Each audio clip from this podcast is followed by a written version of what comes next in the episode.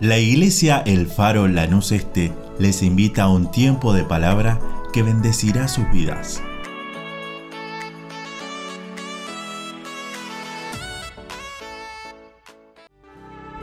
Segunda de Reyes, capítulo 6 y versículo 24. ¿Encontraron todos? Amén, gloria a Dios.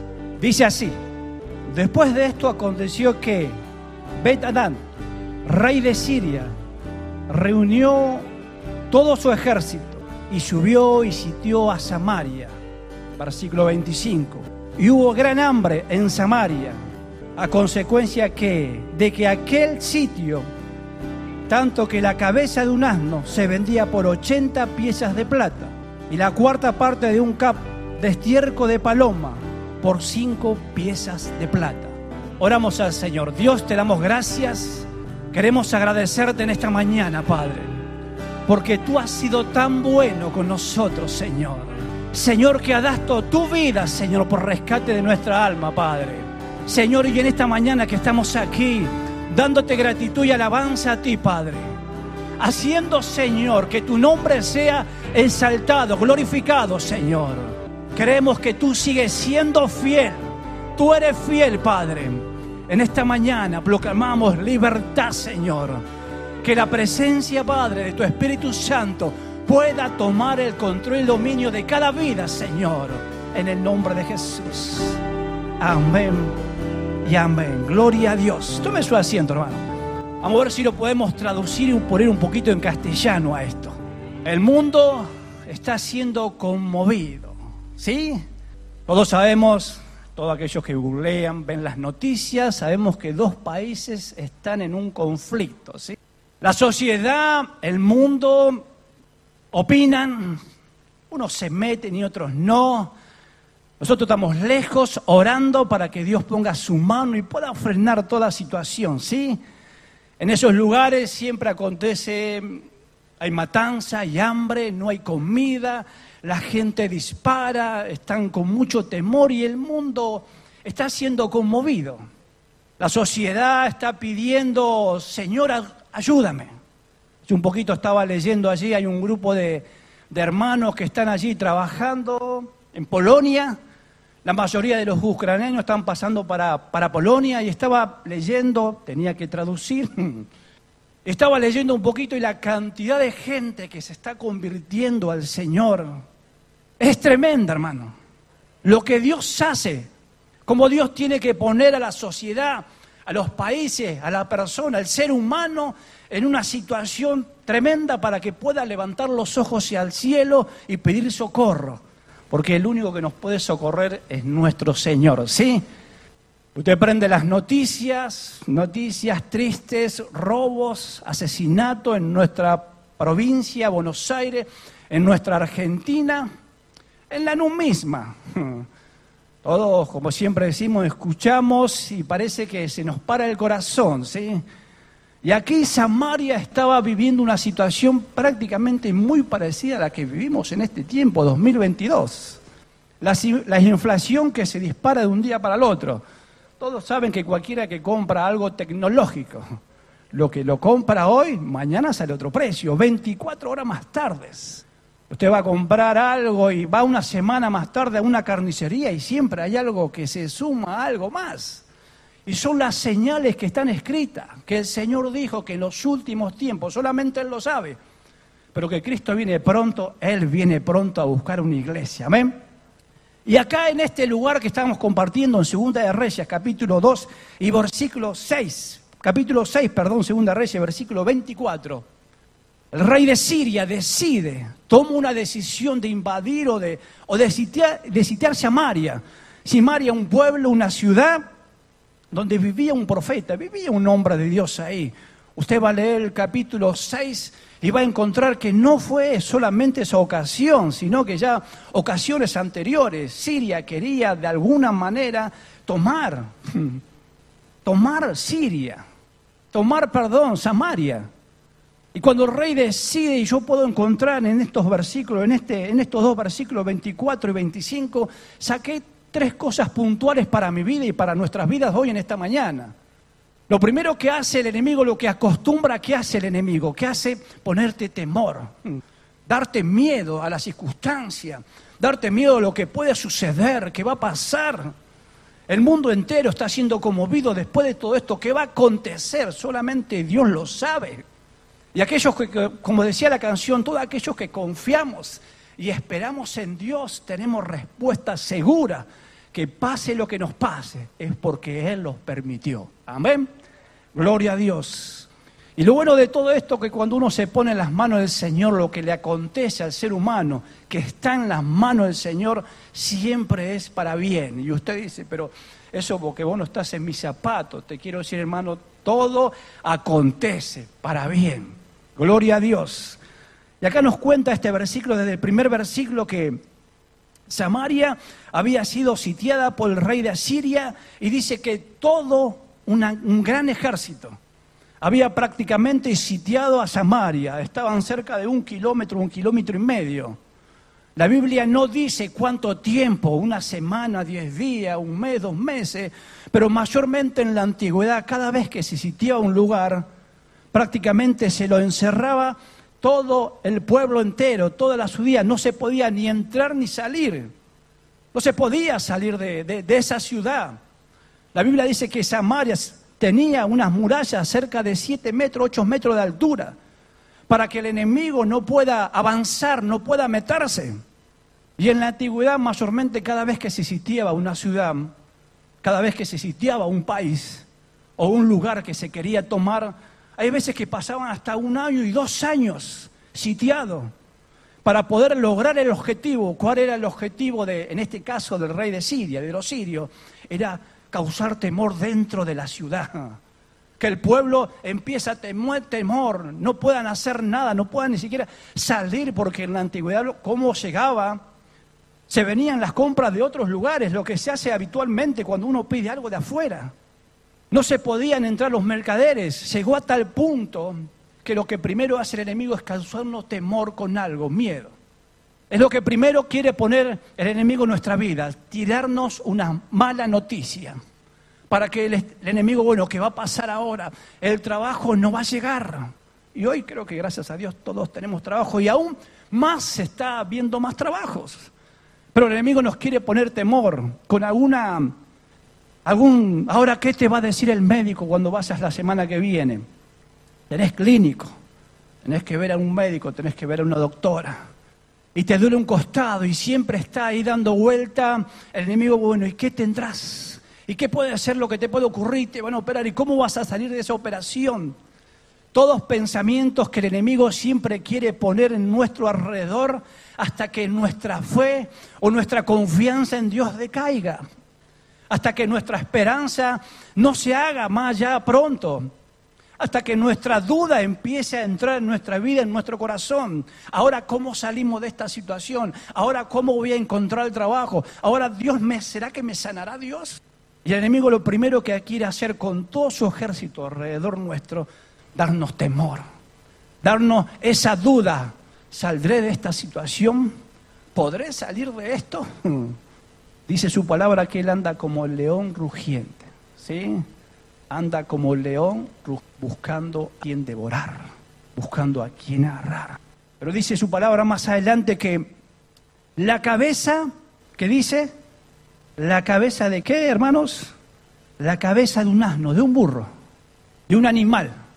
Y no está hablando de, de un cuerpo de...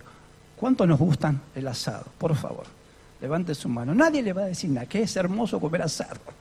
Sentarse después de la reunión a comer asado allí en el fondo de casa, bajo un arbolito, poner algo fresco ahí, tranquilo, creo que lo más maravilloso que el Señor nos puede dar a los hombres que siempre nos gusta hacer asado, ¿sí? Pero aquí está hablando de una cabeza de un burro. No estaba hablando de carne, era de una cabeza que prácticamente tenía algo de carne que se llegó a vender 80 piezas de plata. Y me puse a sacar cuenta en estos días ¿Cuántos son 80 piezas de plata? Hmm. Y no vamos a llegar a una sorpresa tremenda, hermano. ¿Cómo es la economía? ¿Cómo quería allí el enemigo atemorizarlo de todos los lugares? No solamente con miedo físico, sino adentro en lo económico también. Una pieza de plata. Una pieza de plata pesa entre 2, 3 y 7 gramos. En la antigüedad pesaba una pieza de plata. Y cada pieza de plata se vendía hoy en día, hoy está más o menos estimulado, a 7 dólares. Mm. Ahora, saque la cuenta, 7 dólares por cuánta? Por 80. Son 560 dólares. Mire cómo se va extendiendo. Los 560 dólares nosotros los podemos multiplicar por cuánto? Como saben, ¿eh? por 200. Por 200 es lo que se cotiza el dólar blues hoy en día, por ahí un poquito más, un poquito menos. Y nos da 112 mil pesos hoy en día. Una cabeza que usted la pueden, creo que hoy no se ve tanto, pero un poquito hace unos 5 o 6 años atrás. En algunos lugares usted puede encontrar una cabeza, pero un lenchón. Nunca llegué a ver una cabeza de, de un asno así en una carnicería. Sí, una cabeza de un lechón. Mire cómo el enemigo en ese tiempo, Siria, que había tomado la decisión de sitiar a, Samaria, le quería hacer bajar los brazos de todas las maneras que pueda hacer. No solamente que no lo dejaban entrar ni salir, las había llevado a un punto que si ellos salían, el enemigo estaba del otro lado a un kilómetro, un kilómetro y medio. Las flechas no podían llegar ni de un lado ni del otro, simplemente ellos que estaban haciendo, esperando que la fe de ellos o la, o la confianza de ellos se decaiga. Al punto que se vendía esta cabeza a 112 mil pesos. No había hogar que lo pueda sostener a esto. Y usted si lee ese, ese versículo va a encontrar que se hacía cosas tremendas ahí adentro en esa ciudad. Léalo en su casa, por favor, léalo.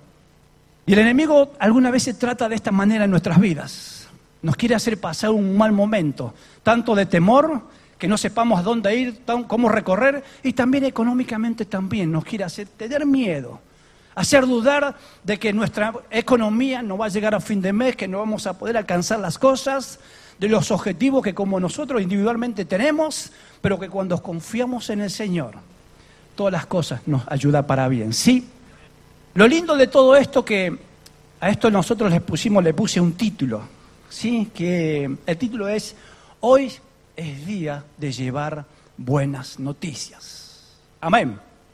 Hoy es día de llevar buenas noticias. ¿Cuántos lo van a hacer? ¿Cuántos van a decir, yo voy a llevar buenas noticias a mi hogar? No importa la circunstancia que estoy pasando. No importa, aunque el enemigo venga y me sitie alrededor de mi hogar. No importa que mi economía alguna vez está a los tumbos yo voy a llevar buenas noticias. Como mandato principal del Señor nos dijo, id y llevar buenas noticias, buenas palabras, aquellos que la necesitan. Dice su palabra en el versículo ya 7, capítulo 7, en el capítulo 7, pero en el versículo 3 podemos encontrar allí cuatro personas, cuatro personas que estaban a la puerta de la ciudad. Mire qué interesante que es esto. Ellos no estaban ni del otro lado ni tampoco adentro. ¿Se entiende? No estaban ni del otro lado ni tampoco adentro. Vamos a leerlo así, lo, podemos compartir, ¿sí?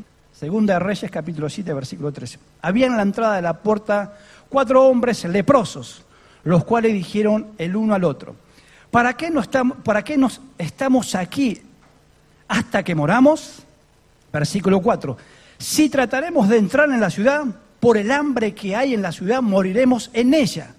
Y si nos quedamos aquí, también moriremos. Me gusta la actitud que tuvieron estos cuatro hombres. Vamos pues ahora y pasemos al campamento de los sirios. Si ellos nos dieren la vida, viviremos. Y si nos dieren la muerte, moriremos. Y uno se preguntará, ¿no? Qué bueno es tener gente al lado de uno, compañeros. Vamos, no importa lo que nos va a acontecer allá adelante. No importa la situación que el enemigo está del otro lado. No importa que en la ciudad no podían, prácticamente que en la ciudad, hombres leprosos no podían entrar. Mire cómo era en la antigüedad y mire cómo ellos tenían que, que anunciarse. Tenían que gritar, soy leproso, soy leproso. Nadie se podía acercar, prácticamente estaban aislados. Si hay algo que coincide con la realidad, algo hoy, con lo que pasó hace muchos años atrás, cuando alguien tiene algún problemita que se lo hace, se lo aísla. Y no se podía acercarse a ninguna persona y gritar, soy leproso, soy leproso, por la enfermedad que tenían en ese momento y se lo consideraba una persona inmunda, que no podía estar, no podían entrar al tabernáculo, no podían hacer servicio, no podían prácticamente acercarse.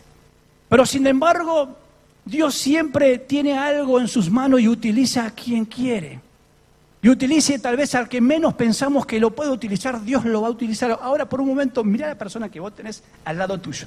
Mírala por un segundo, mírala simplemente por un segundo y decirle, Dios te puede usar a vos también. Dios te puede usar a vos también.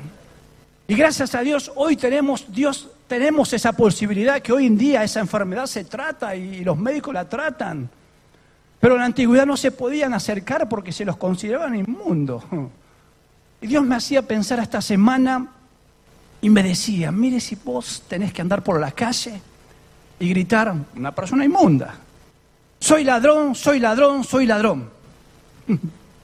mire si nosotros tenemos que estar gritando para que la persona no se acerque. Miro esto, miro esto, miro esto. Tremendo, hermano, ¿eh? lo que Dios me hablaba esta semana con esta palabra. Hago esto, hago esto, hago esto cuando nadie me ve prácticamente que uno no se acercaría a esas personas por la condición, en ese momento la enfermedad, pero vamos a pasarlo al lado espiritual. Alguien no se acercaría, hoy escuchamos, como decimos siempre, ruidito nomás.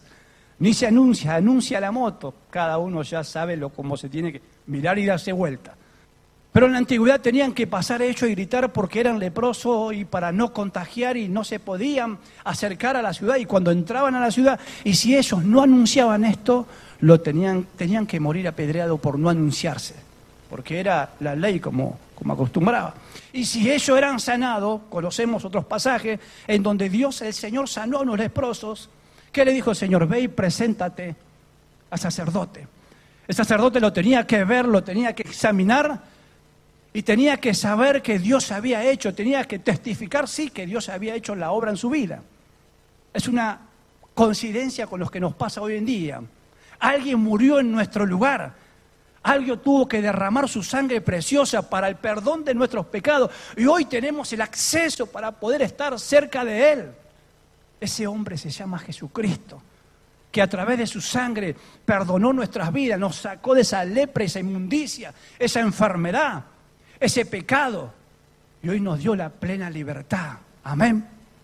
Y estos, estos cuatro hombres estaban allí a la puerta de Samaria. No podían entrar porque simplemente eran leprosos. Pero me llama la atención de ellos que ellos toman una decisión importante.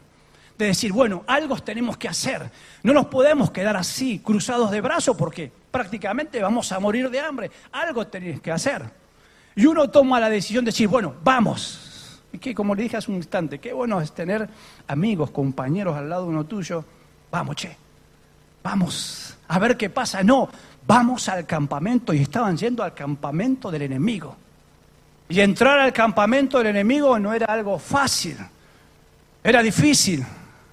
Pero lo bueno de todo esto es que cuando uno toma una decisión, Dios conoce el corazón antes que nosotros dice su palabra, que antes de que nosotros abramos nuestra boca, Él ya conoce las intenciones de nuestro corazón.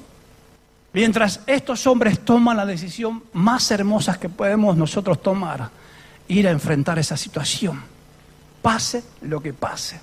Ellos dijeron, si moramos o si morimos, tenemos que morir, pero vamos a avanzar, vamos hacia adelante. Y uno cuando toma esa decisión de salir adelante, de ir adelante, el Señor empieza a mover su mano.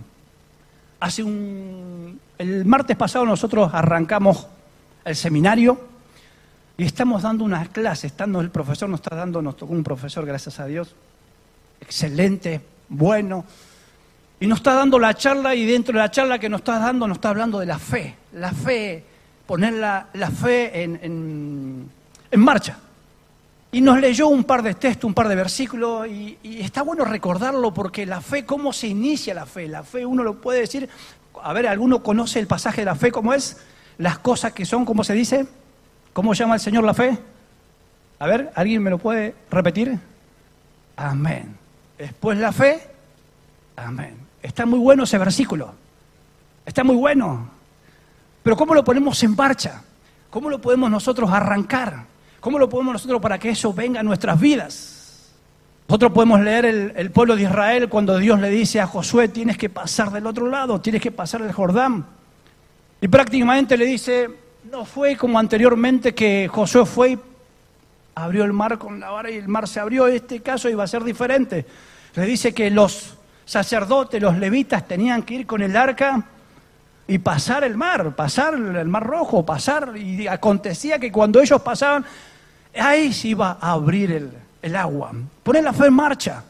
Estos hombres dijeron, nosotros tenemos que ir, pase lo que pase. Algo Dios va a hacer, algo Dios va a acontecer. Lo lindo de todo esto, como le decía, que Dios conoce las intenciones de nuestro corazón. Y Dios sabe todo lo que va a pasar en nuestra vida. Ellos deciden por la noche salir. Necesito cuatro personas que me acompañen, por favor, acá adelante. Cuatro, de a uno. Vengan, cuatro, cuatro. Rápido, eso. Primero valiente. Segundo valiente. Vamos, otro más. Otro valiente más. Y mirando para aquel lado. Mirando para aquel lado. Otros dos más. Porque acá eran cuatro personas. Ah, vamos, vamos, vamos. Ahí está cuatro hombres, gloria a Dios, cuatro muchachos, cuatro hombres de Dios, mirando para el frente. Gloria a Dios. Dice la Biblia que eran cuatro personas, ¿sí?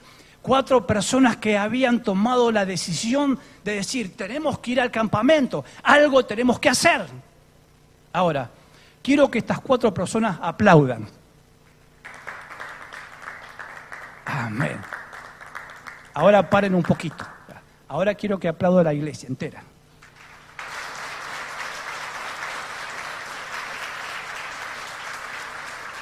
Gloria a Dios. ¿Otra vez los cuatro? ¿La iglesia entera? ¿Con los cuatro? Gloria a Dios. Dice la Biblia, en estos versículos más adelante, que dice, escuche esto hermano, ¿eh? versículo 6, porque Jehová había hecho en el campamento de los sirios que se oyesen estruendos de carros y ruidos de a caballo y un estrépito de gran ejército. Y se dijeron unos a otros, he aquí, el rey de Israel ha tomado a suelo contra nosotros a los reyes de los eteos y a los reyes de los egipcios para que vengan contra nosotros. Y así se levantaron y que huyeron. Gloria a Dios. Gloria a Dios. Otra vez, hermano, aplaudan. Estos cuatro hombres yendo de camino hacia el campamento de los sirios. Pero Dios, ahora iglesia aplauda, pero Dios tenía un ejército que hacía escuchar a los enemigos, que no eran cuatro, eran los ejércitos del Señor. Aleluya. Gloria a Dios. Gloria a Dios. Muchas gracias, hermano. Muchas gracias por su por sumarse a esta prédica. Muchas gracias. Eso no sucede cada vez que nosotros tomamos una decisión, hermano. Nunca caminamos solos. Nunca en la vida vamos a andar solos. Dice, dice la palabra, aunque tu madre y tu padre te abandonaren, yo estaré contigo. Ese día esos cuatro hombres habían tomado la decisión de, pase lo que nos pase, algo tenemos que hacer y fueron al campamento. Pero Dios quiere esa parte y esto es lo que les quiero dejar, hermano. Dios quiere esa iniciativa nuestra, que salgamos y sepamos que hay un ejército alrededor nuestro que va caminando. No lo podemos ver, pero el enemigo sabe. Dice su palabra que el enemigo sabe cuando nosotros llevamos su presencia, cuando Él nos acompaña, donde entramos, el enemigo tiene que huir. No puede quedarse en ese hogar, en esa habitación, en esa vida o en esa familia. A donde vayamos tiene que huir como, como estos enemigos que huyeron de Samaria o de Israel en ese momento. Muchas veces nosotros sí, tal vez no tengo un equipo, pero tenemos un equipo maravilloso. Padre, Hijo y Espíritu Santo. Y uno mismo, cuatro. Nunca vamos a andar solos, jamás. Jamás hay un ejército espiritual que nos acompaña. Dice versículo 9, y ya estamos terminando, hermano. Luego se dijeron el uno al otro, no, está, no estamos haciendo bien, que dice esa parte que les quería dejar yo como como mensaje, hermano. Hoy es día de buenas noticias. Esos hombres que prácticamente no se lo podían ni siquiera acercar. Esa gente que tal vez nadie la tenía en cuenta. Esa gente tal vez que tenía que ser aislada o sacada. Esa misma gente hoy Dios quiere usar. Las mismas personas que tal vez están en una esquina drogándose, Dios la quiere usar. Esa misma gente hoy en día nos puede traer una buena noticia para nuestra vida. Esa gente había salido, había llegado al campamento y se había encontrado prácticamente el campamento vacío. El enemigo había huido por el estruendo de ruidos de a caballo y un estruendo de un ejército. ¿Cuántos vieron la película de... Me fue el nombre. Bueno, ya está, se me fue el nombre. Pero se escuchaba ese, ese gran ejército espiritual que nos acompaña desde que nosotros nos levantamos la mañana hasta que nosotros nos vamos a acostar. Pero allí cuando ellos llegan y encuentran el campamento prácticamente vacío, sin nadie, todo había, le quedaba prácticamente para ellos cuatro, porque ellos fueron los primeros que habían llegado y en la antigüedad lo que se hacía eran los hombres que llegaban al lugar, los hombres que luchaban, los hombres que tomaban la conquista, ellos se quedaban con el botín. Lo podemos encontrar en varios capítulos allí de, David. Y prácticamente que ellos, escuchen esto, qué interesante que es esto, hermano. Ellos agarran la bendición y la bendición prácticamente que se le caían de los brazos porque no le alcanzaban los brazos y se iban al campo y lo escondían. Y volvían otra vez y agarraban la bendición de todo lo que le había quedado y se iban al campo y escondía. Y ellos dijeron, no está bien lo que estamos haciendo. Por eso te dije, mira el que está al lado tuyo, es el que está al lado tuyo, te puede bendecir mañana mismo. Muchas veces nosotros esperamos que alguien venga de afuera y nos traiga una, una palabra, super palabra. Y no nos damos cuenta que el que está al lado nuestro es un hermano que ora y vela por nosotros. Y que es el mismo que está al lado nuestro, puede decir, hoy es día de buenas noticias para nuestra vida, para nuestra alma. Al que está al lado tuyo, que está todos los domingos y los martes y, los sábados. Anoche estuvimos con los jóvenes, los sábados un culto maravilloso, hermano de jóvenes. Es el que está al lado tuyo, es el que te puede bendecir en este día hoy, en esta mañana. Es el que te puede extender un abrazo y decirte, estoy con vos cada mañana, cada día, orando por tu vida. Porque ellos dijeron, no está bueno lo que estamos haciendo. No lo escondamos las bendiciones. Empezamos a bendecir al que está alrededor nuestro. El profeta Eliseo, en el versículo de Segunda de Reyes, mire lo que dice Eliseo esto, hermano. Después de lo que ocurre, después de lo que la tribulación que uno pueda estar pasando, después de un mal momento, de alguna enfermedad, de alguna pérdida de un ser querido, de alguna disolución, de algún engaño, de alguna traición, de algún momento difícil en el hogar, en la familia, en el trabajo. Mire lo que decía Eliseo. Dijo entonces Eliseo, oíd palabra de Jehová, lo que hemos escuchado hoy. Así dijo Jehová, mañana, no dentro de un año, hermano, ¿eh? decía él, mañana, a esta hora valdrá el seat de flor de harina, un ciclo y dos seat, de dos litros está hablando, de cada un ciclo a la puerta de Samaria se lo voy a traducir un poquito en, la, en Dios habla hoy. Lo mismo, ¿eh? Escuchad palabra del Señor. El Señor dice, mañanas a esta hora, en la entrada de Samaria, se podrán comprar siete litros de harina por una moneda de plata. Y también por una moneda de plata se podrán comprar 15 litros de cebada. Que es lo que estaba diciendo el profeta Eliseo. Oíd palabra de Jehová todos aquellos que escuchamos esa palabra que un día vino a nuestra vida y que el Espíritu Santo nos abrigó y nos dio ese convencimiento de que estábamos haciendo mal. Y escuchamos que el Señor nos llamaba a su encuentro. Y abrimos nuestro corazón y el Señor entró a nuestra vida.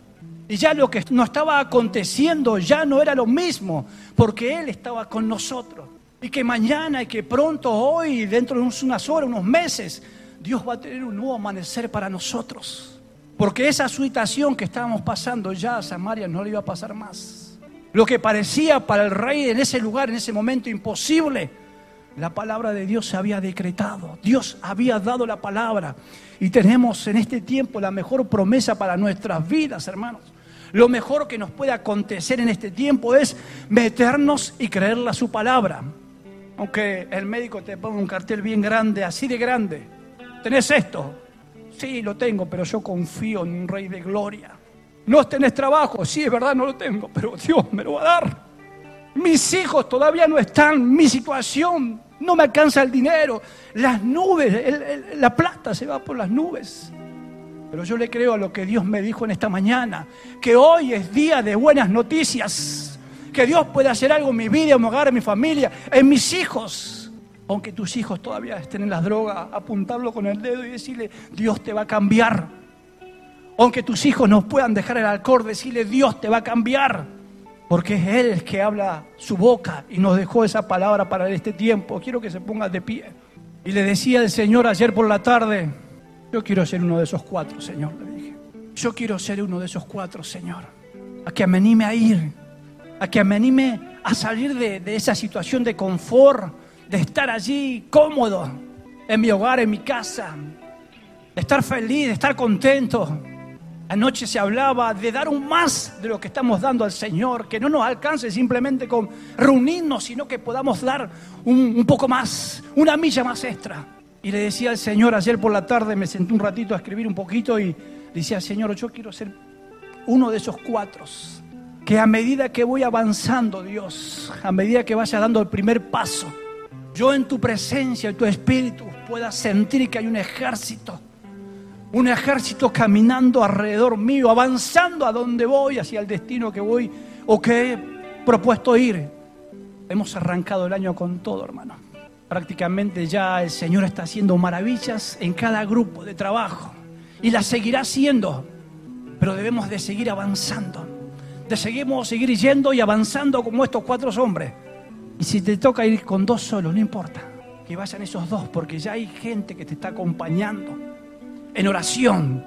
Pero yo quiero orar en esta mañana por esos cuatro que quieren salir o por esos dos, o por esos diez, o por esos veinte que van a decir, Señor, yo voy a ir en esta semana o en estos meses. Me voy a atrever a salir a buscar, Señor, a buscar tu palabra, a buscar la bendición para que esa gente que no la tiene todavía, que no ha llegado la bendición, que Señor ya no da más en esos hogares, están prácticamente sitiados, el enemigo los tiene cegados. Pero en el nombre de Jesús voy a ir para que en tu nombre, Señor, haya libertad y libertad en el Espíritu. Señor, te damos gracias en esta mañana por lo que tú estás haciendo, Dios, por lo que tú vas a hacer en cada vida, Padre. Señor, tal vez nos encontramos, Señor, algunas familias o alguien se encuentra como Samaria, Señor, sitiado. Sitiado, Señor, porque el enemigo anda afuera rodeando y le está bombardeando con malas noticias, Jesús. Y prácticamente tienen temor de salir afuera, Señor porque salen afuera y ven un panorama que el enemigo está dando vueltas, Señor, y tienen ese temor, Señor. Tal vez se siente, Señor, allí como la economía de Samaria, que no alcanzaba, Señor. Compraban y prácticamente al otro día ya no tenían, Señor. Tal vez se sienten, Señor, con ese miedo de decir, ¿qué hacemos? ¿Cómo vamos a avanzar este año? Señor, ten misericordia en esta mañana, Jesús. Pero confiamos, Padre. Confiamos que dentro de tu iglesia, dentro de tu pueblo, Padre, hay hombres y mujeres como estos cuatro, Señor, que toman la decisión, vamos, vamos a ir a ver qué pasa. Porque la decisión está en nosotros de tomar y de ir, Señor, en tu nombre, Jesús. No sabemos qué nos espera el camino, no sabemos qué nos espera más adelante, pero en tu nombre, Jesús, todo lo que tú permites va a ser para bien, Señor. Señor, mira cada mano que se levanta en esta mañana, Señor. Problemas, dificultades, tristeza, amargura, Señor, en este tiempo, Padre. Pero en tu nombre, Jesús, tenemos libertad, Padre. En el nombre de Jesucristo hay alegría y gozo, hay esperanza, Señor. Hoy es día de buenas noticias, Padre. Hoy es día de buena noticia, Padre. Hoy es día de buena noticia, Señor. Porque no estamos solos, Jesús. Hay un ejército de ángeles alrededor nuestro, caminando y avanzando hacia nosotros donde nosotros vamos, Señor. Señor, cada uno que se levante en esta mañana, Padre, cada mano que se levante, Señor Jesús. Que tu bendición esté, Señor, sobre su vida, Señor. Aunque el mundo diga todo lo contrario. Aunque la economía se dispare, Señor. Aunque pase lo que pase, Padre. Mi alma y mi espíritu, Señor, estarán confiados en ti, Jesús. Mi familia, Padre, reposa en ti, Señor. Aunque el enemigo venga y nos quiera, Señor, sitiar.